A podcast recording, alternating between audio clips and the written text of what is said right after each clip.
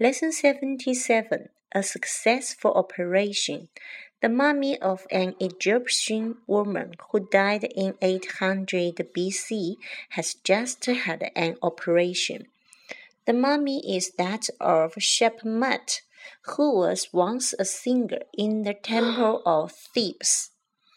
As there was ginger marks on the X-ray plates taken of the mummy, Doctors have been trying to find out whether the woman died of a rare disease. The only way to do this was to operate. The operation, which lasted for over four hours, proved to be very difficult because of the hard resin which covered the skin.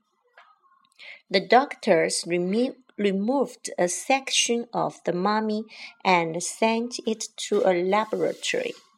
They also found something which the X ray plates did not show a small wax figure of the god Duamutef. Duamutef. This god, which has the head of a cow, was normally placed inside a mummy.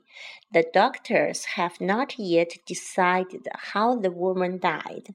They feared that the mummy would fall to pieces when they cut it open, but fortunately, this has not happened. The mummy successfully survived the operation.